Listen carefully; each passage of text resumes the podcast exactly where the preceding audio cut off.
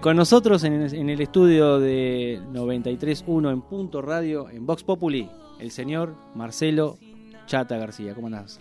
¿Qué tal? Buenas tardes, eh, buenas tardes Eduardo. Qué lindo encontrar este gente conocida aquí. Este, bueno, y buenas tardes a, a toda la audiencia. Bueno, eh, Marcelo es eh, licenciado en comunicación social, estás, eh, sos docente acá en la universidad. Eh, contanos tu tarea. ¿Quién es Marcelo Chata García? Te conozco hace tanto, pero bueno, no habíamos tenido la posibilidad de charlar. eh, Eh, sí, sí, qué bárbaro, ¿no? Uno Sí. ya con 46, uno ve la, cómo se fue construyendo su camino. No, bueno, sí, yo estudié comunicación, ciencia de la comunicación en la UBA. Sí, eh, este, y actualmente trabajo para la Universidad Tecnológica Nacional, en parte aquí en Chacabuco, en, en- en la extensión áulica que tiene aquí en Chacabuco, también en otras ciudades, trabajo para el Ministerio de Salud, este, y bueno, nada, también he trabajado para, para la Universidad de La Plata, para UNOVA, he hecho algunos trabajos por ahí, este, pero básicamente en los últimos tiempos me he dedicado a la gestión universitaria, este, porque trabajamos para San Nicolás, ujú. este, con los distintos municipios y a las clases. La verdad que me dedico a eso. bien. Bueno, como comunicador social, te pregunto, ¿cómo ves el tratamiento de la información eh, en tiempos de pandemia? Eh, ¿qué, qué, qué tema el periodismo? A nivel, mira, a Sí. nivel nacional Sí, hay, hay dos eh, formas de, de tomar qué está pasando con el periodismo. Digo, porque yo no, este, a mí me sorprende mucho a veces los cómo, cómo fermentan desconocimiento y odios y no sé, y lo veo en mi familia, lo veo en el almuerzo familiar. ¿no? Este, todos muy exacerbados por los medios. Pero hay dos formas de, de- de- en las ciencias sociales hay dos formas de enfocarlo. Uno es el- la postura atomista Sí. eh, que piensa que la sociedad es un, un conjunto de individuos, ¿no? Eh, que va desde, desde las concepciones liberales hasta lo que se llama el, el- este, el interaccionismo. Ahí, ahí lo que se fija uno es en cada periodista y hay responsabilidades de muchos periodistas de cómo se maneja la información de una manera muy, este, muy marcada por eh, el posicionamiento eh, por conveniencia partidario, ¿no? ¿Dónde, dónde está ubicado cada uno. Entonces se pierde una, una referencialidad o se pierde cierta eh, calma a la hora de plantear la información y objetividad. Ahora hay otra forma de verlo. Yo creo que el periodismo de hoy eh, que, que la otra forma de verlo es eh, una visión, la visión sistémica, ¿no? Típica del, o del funcionalismo, del estructuralismo, donde uno piensa, piensa que hay efectos sociales que van más allá de las personas. Te voy a, voy a, a tratar de, ba- de bajar esto, ¿no? cómo sí. Eh, cómo, cómo funciona esto. Eh, yo creo que hoy poca gente o, o casi nadie podría hacer periodismo como se está haciendo. Porque el periodismo está metido en una eh, bola de retroalimentación entre los intereses políticos, económicos y la sociedad misma que pide eso. Entonces, ahí vos decís, el problema no es, qué sé yo, Canosa, sino que a Canosa la, la gente la escucha. Ajá. Y hay, es más, sectores políticos que dicen, uy, este, tiene seguidores, la traigo acá. O sea, el problema no es la nata, o el problema no es tal o cual otro periodista de otro lado, Sí, sí, claro. sino que hay, ahí hay una lógica social que, que, nos, que nos lleva, que nos lleva hacia, hacia una pared donde nos vamos a, estrellar si no, si no razonamos un poco y la esquivamos, ¿no? Pero yo lo que veo es eso, es un periodismo muy exaltado, Sí. eh, que, que aprovecha mm, las mismas eh, este, los mismos este, disconformidades que hay en la sociedad. Estamos en una crisis, una crisis que genera la pandemia a nivel mundial. Ya Argentina venía en recesión hace- y, y estancamiento hace como 10 años. No por nada surgen levantamientos populares en Colombia, en Chile, en Cuba. O sea, no importa el régimen político que sea, ¿no? eh, aparece una efervescencia muy fuerte y, y el periodismo eh, se acopla a eso. Claro. Hay que ver si hay posibilidad de no acoplarse. No, Sí. como decía, como decía Marx, ¿no? Sí. Eh, el, el empresario no es este egoísta eh, porque es mal tipo. Eh, Si no lo fuera, no existiría como empresario. Le ganaría la competencia y desaparecería. Claro. Bueno, acá, acá pasa un poco eso. Claro, sí, yo estaba pensando mientras hablabas, eh, hay tanta información, ¿no? Es, tanto el espectro que yo creo que eh, uno es sujeto. Hay, hay una manera de... Mm, o sea, es indudablemente es parcial porque no podés, o sea, tenés que, ahí está lo, selectivo, digamos, vos, vos, tenés que seleccionar lo que querés comunicar, es, es, es imposible si no. Eh, y yo creo que ahí, eh, por eso cada vez pero, más. Pero por eso te digo, la, parcialidad es una cosa. Parciales somos todos, todos estamos posicionados. Exactamente. Ahora hay algo que se llama eh, responsabilidad intelectual. Vos, por defender una posición no podés mentir porque aparte no creces. Pero ahí te voy a. Mira, un, ejemplo, por ejemplo, este, algo que mm. uno ve en trabajando por, en el Ministerio de Salud, ¿no? que yo doy clase en, metodología de la investigación, ahí en, salud. Eh, están las instituciones muy eh, sin legitimidad. Entonces, al caerse la legitimidad, la, verdad social es una verdad institucional. Porque vos no conocés de todo. Vos conoces, en este mundo del conocimiento, vos conoces una pequeña parte de algo, vos conoces de periodismo, por estar mm. acá, de las notas de Chacabuco, quiénes son los agentes políticos, vos conocés de todo. Exacto. Y nadie, ni el que está dando clase en una universidad, ni, ni, el, ni el mejor intelectual del mundo. Y la verdad depende en realidad de manejos institucionales, o sea, son las instituciones las que regulan esa construcción de verdad fragmentada. Eh, y la, y la, la, ciencia en Argentina, eh, no la ciencia, las instituciones del Estado en Argentina han quedado muy, legitimadas, muy deslegitimadas en, los fracasos sociopolíticos que hemos venido haciendo. Entonces, el CONICET sacó, cuando empezó el tema de la pandemia, sacó eh, unos grupos que trataban de interceptar las fake news, ¿no? las noticias falsas de las redes, mm, para contestarlas si eh, colocar la visión científica de los temas. Eh, ahora, cuando vos ves los comentarios de las explicaciones de estos grupos, que yo aparte conozco a la gente que labura ahí, gente, gente de ciencia, qué sé yo, ¿no? Que, este, eh, los comentarios dicen, bueno, vos decís eso porque a vos te dio trabajo el gobierno. Bueno, vos. Entonces ahí se quiebra cualquier referencia estable sobre la verdad. Y en un contexto donde debemos actuar socialmente, ¿no? Eh, nada, eso no, obviamente nos ha perjudicado y no por nada ha sido verdaderamente un fracaso como, como ha funcionado el tema de, la pandemia. ¿Cómo ves el tema de la concentración de medios? Porque bueno, supongo que, como decías recién, eh, los medios, los periodistas y los medios también son parte de, una, de un todo donde hay una gran concentración de la riqueza, concentración de poder, eh, los medios también, en los medios también pasa. Y esta concentración de medios, bueno, acá en la Argentina ya sabemos que existe, hay una posición muy dominante. Eh, por supuesto que se estigmatiza muchas veces o se señala a uno determinado grupo, pero en realidad sabemos que hay concentración de medios desde hace ya un largo tiempo, ¿no? Había, nosotros teníamos, estábamos en comunicación regulados, en la, ¿te acordás la 22.000? ¿Cuál era? 22, no me acuerdo el número ahora, 22.800, no me acuerdo el número. 22.285 creo que era, ¿no? La ley de redifusión, que era de facta, era en el año 80. Eh, pero eh, en aquella ley yo recuerdo que no se podía, no podía un diario comprar a, un, este, a, la tele, eh, a un canal de televisión, quiero decir, o una radio. Todo eso, digamos, estos, estos conglomerados este, y estos multimedios han llevado a... A tener, eh, a, achicar la agenda y a ser parte de ese, de ese negocio. Bien, pero ahí, a ver, mm, pensemos esto, porque la concentración de medios es cierta y es peligrosa. Pero también es cierto que vos vas a...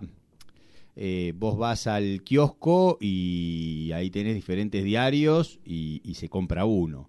Eh, vas a comer a una parrilla y siempre está el mismo canal en todas las parrillas. Me saca la cabeza, yo ni televisión miro.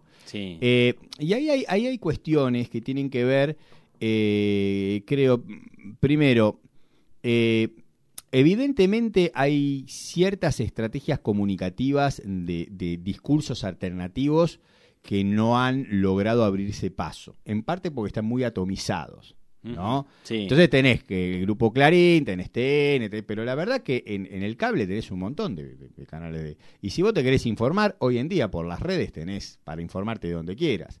Ahí me parece que también falla el sistema educativo, en el sentido de... eh, ¿por qué la gente, o sea, yo, mm, en, mis estudiantes, cuando vos le pedís busquen información, te traen Wikipedia, o sea, lo primero que les salta. No van a Google académico. No, si vos no le enseñás, no van a un Google académico a buscar una tesis, a buscar eh, información con referencia. Cualquier cosa la le fuente Claro, ponen y lo primero que sale. Bueno, y lo primero que sale, ¿cuál es? El multimedio que eh, tiene que, que puede, la billulla. Claro, que puede poner plata para salir primero. Entonces, eh, ahí, pero ahí también está fallando la educación del ciudadano en cómo busca información. ¿no? Voy a decir, bueno, busquen la, típica, ¿no? Tres puntos de vista, y los tres puntos de vista son el mismo, ¿no? Tres puntos de vista distintos busquen si quieren tener una concentración. Pero yo creo que la concentración de medios es preocupante, pero eso no nos tiene que, que sacar el foco de que no lo arreglás meramente con una ley ni con un Estado necesariamente solventando otros medios, que también en la época kirchnerista en muchos casos fue un fracaso rotundo.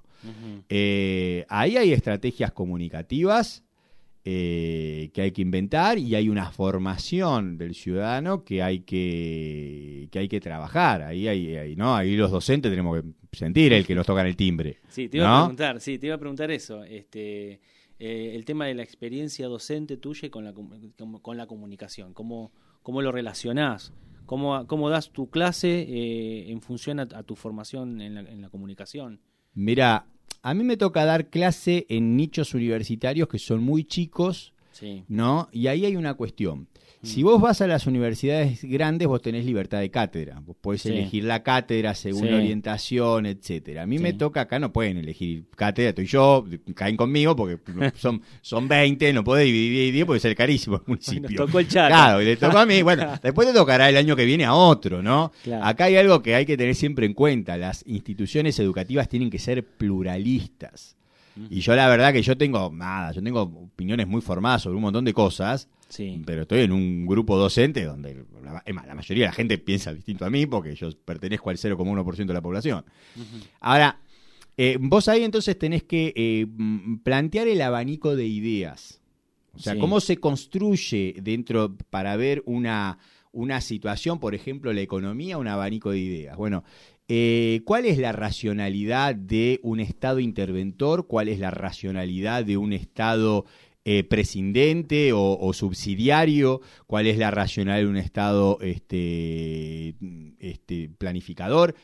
Eh, y vos, obviamente vos tenés tus elecciones, pero vos tenés que explicar las racionalidades eh, de cada una. Yo me acuerdo cuando veía psicología en la universidad, que yo nunca entendía el conductismo. O sea, yo entendía las críticas que le hacía el psicoanálisis al conductismo, porque todos los que todos los que tenían el psicoanalista. Entonces, claro, hablaban del conductismo eh, desde el psicoanálisis, o sea, yo entendía que era malo, no, no que era.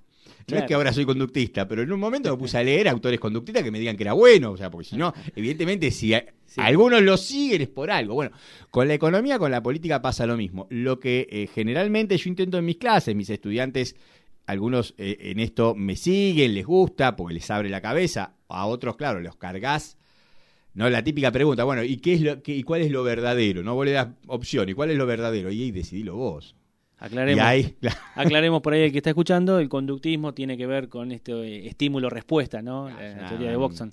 Una, una, una, psicología basada no en el inconsciente, sino en analizar la, las reacciones de la conducta. Eh, que bueno, después devino en el cognitivismo hoy en día. Y, hay una pelea, se hizo en Chacauca hace poco, una pelea hubo intelectual muy interesante entre los psicoanalistas chacauquenses y los cognitivistas. Para los que nos gusta eso, veíamos el round muy divertido, ¿no? Entre las terapias alternativas, cortas, etcétera, y el psicoanálisis con sus terapias largas. Este, bueno, en una discusión lo, mejor que te puede pasar en una discusión es que vos encuentres, eh, digamos, em, el sustento, digamos, a cada, a cada discusión, ¿no? O sea, el, la argumentación, ¿no? Eh, Viste que cuando a veces, a veces vos lees los, este, no, no, sé si te ha pasado que, que, lees Hegel, por ejemplo, y lees Marx, y, vos ves, encontrás, decís, bueno, pero estos tipos arrancaron de un punto diferente, pero son este, eh, coherentes en todo el desarrollo de la teoría, ¿no? Sí, bueno, eh, es que el tema es, eh, en lo que es la educación, poder comprender eso, las lógicas de razonamiento, en todo caso, de, desde cada perspectiva. Sí. Eh, no reducirlo a la opinión de la persona, que ese es por ahí este, a veces el problema. Entonces parece que, bueno, en la feria cada uno opina como le va. No, no, bueno, hay perspectivas, eso, se- se, Claro. engloba. Y entender la lógica.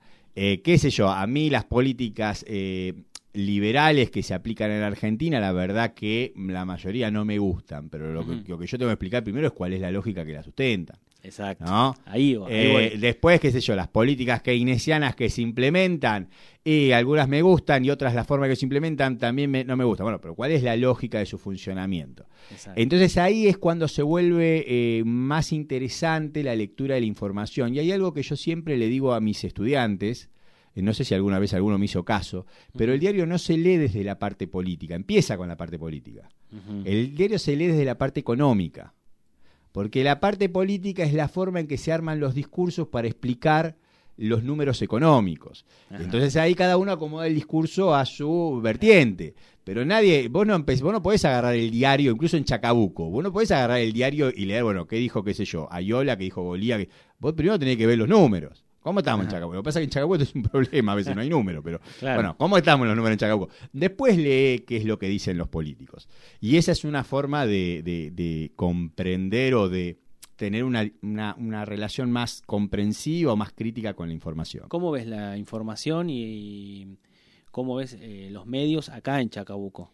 Chacabuco tiene un problema para mí, típico, Sí. que es este está todo muy atomizado, supongo que en parte porque el mercado, cuando uno habla del mercado de los medios, para que la gente entienda, no es el oyente, ¿eh? El oye- es eh, quién te va a poner publicidad. Vos, vos presentás un, Sí. un espacio artístico, informativo, de entretenimientos que le permite a otras personas que tienen comercio, que tienen una empresa, que una profesión, eh, no publicitarte ahí porque llega a, su, su mensaje llega a, ma- a- a más oídos. Sí. Eh, este, en un mercado que se ha ido rompiendo con la crisis, evidentemente todos los medios están en, en crisis, eh, yo creo que el único negocio es tener el medio. O sea, es un negocio tener el medio, no tener el programa. Es un negocio tener el medio, no ser periodista.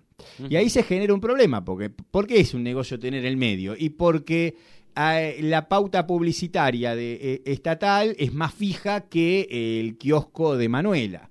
Entonces, y, y- no es más negocio y los que trabajan como periodistas, Sí. si no no ganan nada o tienen que salir a buscar dos o tres publicidades que después la- para ir a cobrarla y qué sé yo qué. Sí. Al ser el negocio tener el medio, lo que genera es un dial eh, totalmente atomizado, con un montón de periodistas muy Mm. buenos, pero que no tienen tiempo físico para especializarse. Bueno, Entonces vos hablás de lo que venga, qué sé yo, si, porque, Sí. porque tenés que tirar el centro, salir a cabecear, ir a buscar el agua. Exacto. Y Exacto. creo que eso no es un problema de Chacabuco, ¿eh? es un problema típico de ciudades medias con el mercado que tienen, pero eso genera un periodismo que en muy pocas veces se puede dar vuelo. Sí, eh, vos no sé si te acordás en, en los, en los 90 cuando salieron las radios, las FMs comunitarias y se abrió todo el espectro en aquel momento, ¿no? Se regula- eh, desregularizó todo aquello. Eh, digamos, la, la FM como el cable vino a traer eso que estabas diciendo vos de atomizar, eh, vino a, a traer una comunicación más con, digamos, un target, o sea, más... Mm. Direccionada. a- a direccionada, exactamente. Y, y eso se nota. Y además, otra de las cosas que también he observado en este tiempo es que, y desde hace mucho ya, ¿no? No sé si te acordás cuando fue la, la crisis de 2001, cuando en la torta publicitaria ya se, se- ya se veían los, por ejemplo, los, eh, los laboratorios que siguen estando. Entonces te venden un perfume, te venden una crema, después, te- o sea, siempre están los laboratorios. Eh, porque el, el- el mercado del medicamento es un mercado rígido y siempre está. Y lo que, lo que ha pasado es que gran parte de la torta publicitaria se ha ido a las redes sociales. Vos hablás hace, hace poquito, te escuché hablando de, sobre antropología de redes. Claro, me encanta la antropología de redes. Vos podés, este, mirando, por ejemplo, vos mirás eh, Face eh, y hay un montón de lecturas que podés hacer. Eh, qué sé yo, en mi época, en una época escribía en el suplemento feminista, ¿no? En el suplemento F que sacaba cuatro palabras, ¿no? Y, y yo decía, la miren todas las fotos de perfil que tienen en sus amigos en el Face. y separen varones y mujeres. Si quieren, va, son- no Sí. vamos a poner la diversidad sexual porque se nos va a ir muy lejos, pero separen varones y mujeres. Sí. Fíjense cómo se representa cada género. Y van a fijarse, y va- van a ver una cosa, por ejemplo. La mujer, generalmente en sus redes, aparece en, en sus perfiles ligada a la pose, Sí. ¿no? a la familia, Sí. ¿eh? Este, y al viaje, mu- muchas veces, pero también foto de pose.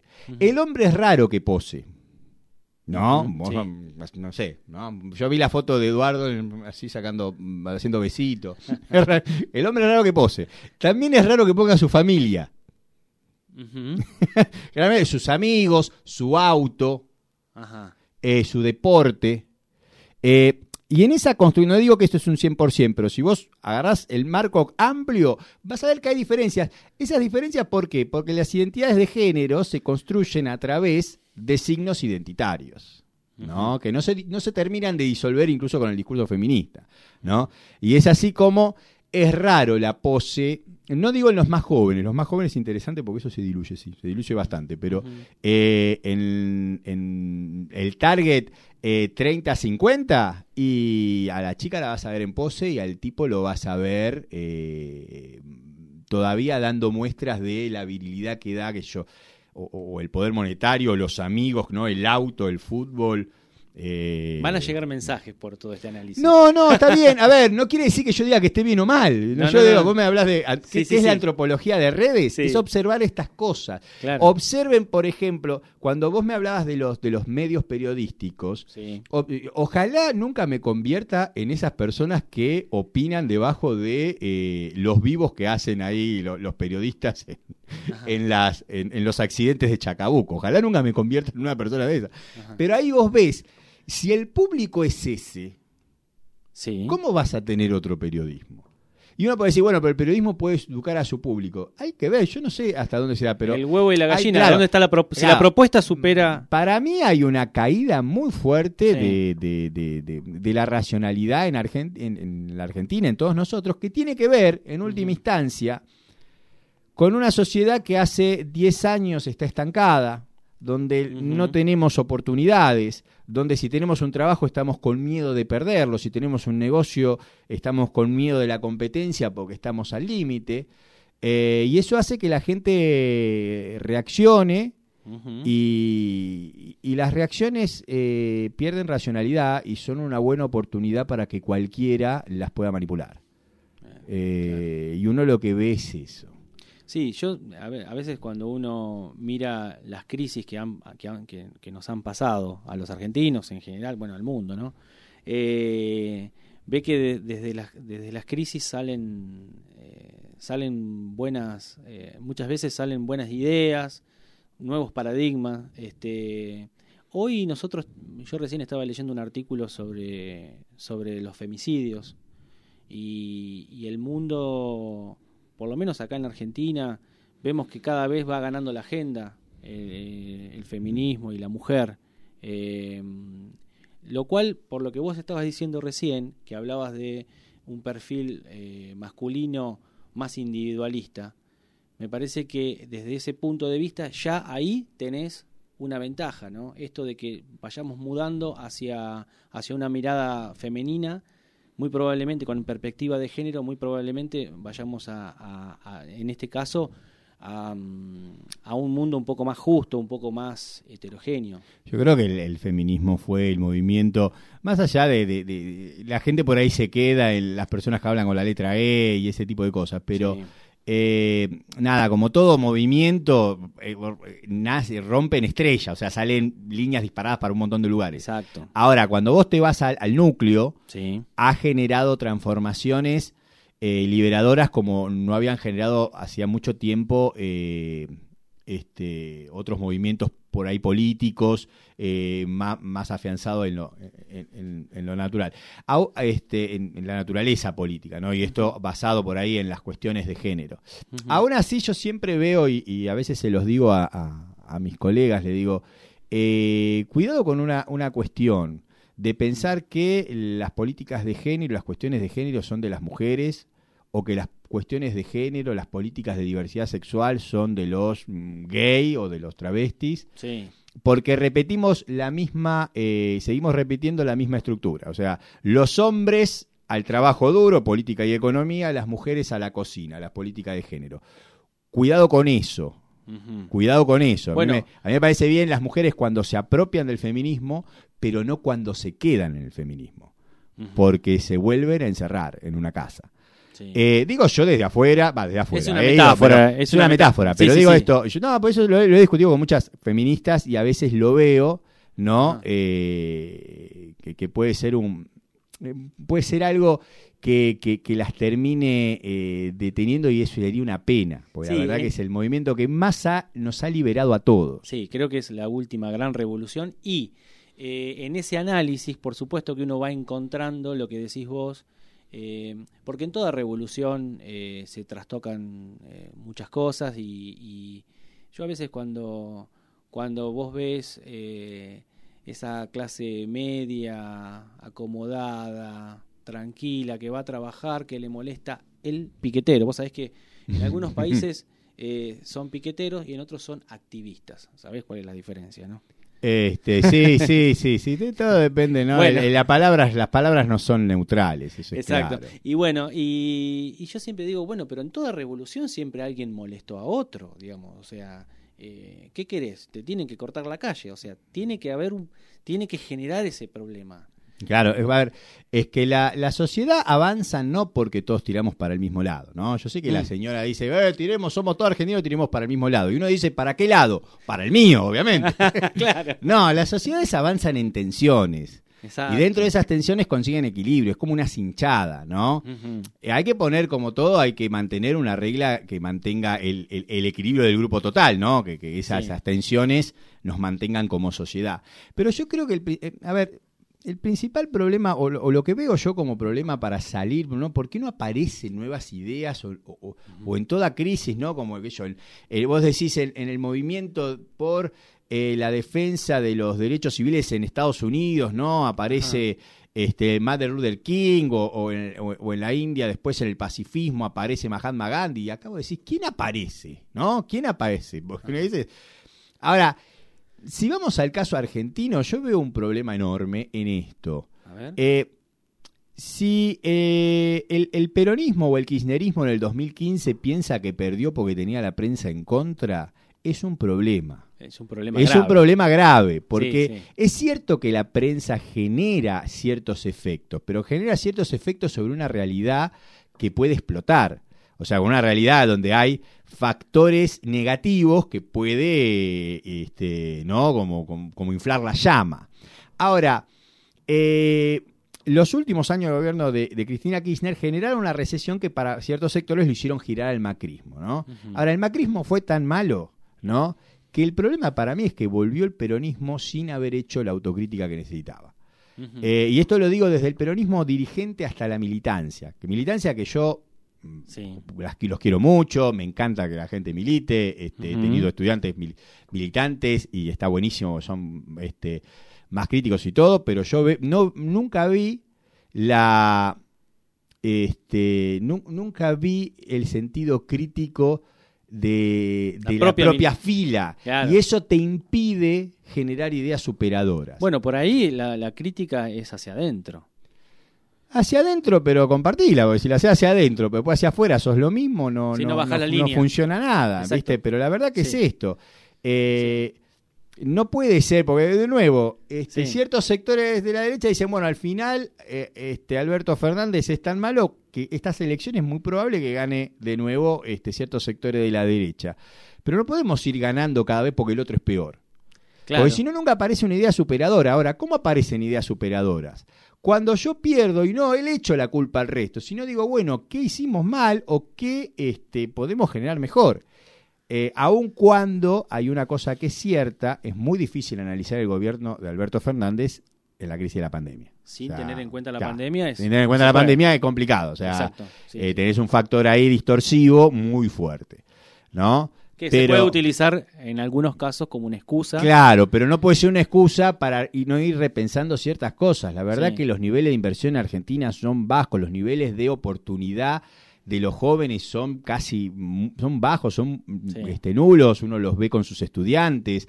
Eh, y ahí hay un problema, y el problema no es que, no sé, que los contrate el Estado. El problema, vuelvo a esto, yo no soy derecha, pero es cierto, el problema en Argentina es que hay que producir, hay que generar empresa, hay que generar movimiento, la gente tiene que poder impulsarse, y eso no lo ves. Los que prometieron que lo iban a hacer desde la derecha no lo hicieron. Fue un desastre. Nunca cayó la lluvia de inversiones, nunca generó ninguna explosión. Vos mirás los cuadros evolutivos de la cantidad de empresas que abren y cierran y el gobierno de Macri fue malísimo. Bueno, hay gente que tiene derecho a creer en lo que quiere, ¿no?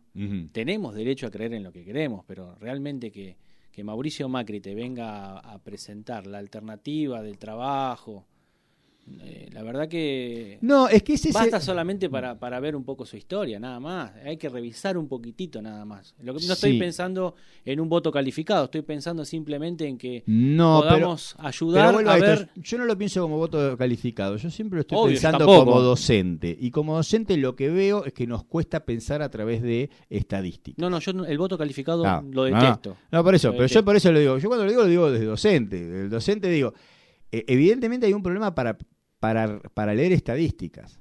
Eh, porque el tema no es a mí me fue bien o eh, a Funarito le fue mal o este, mi vecino este, porque tiene un plan.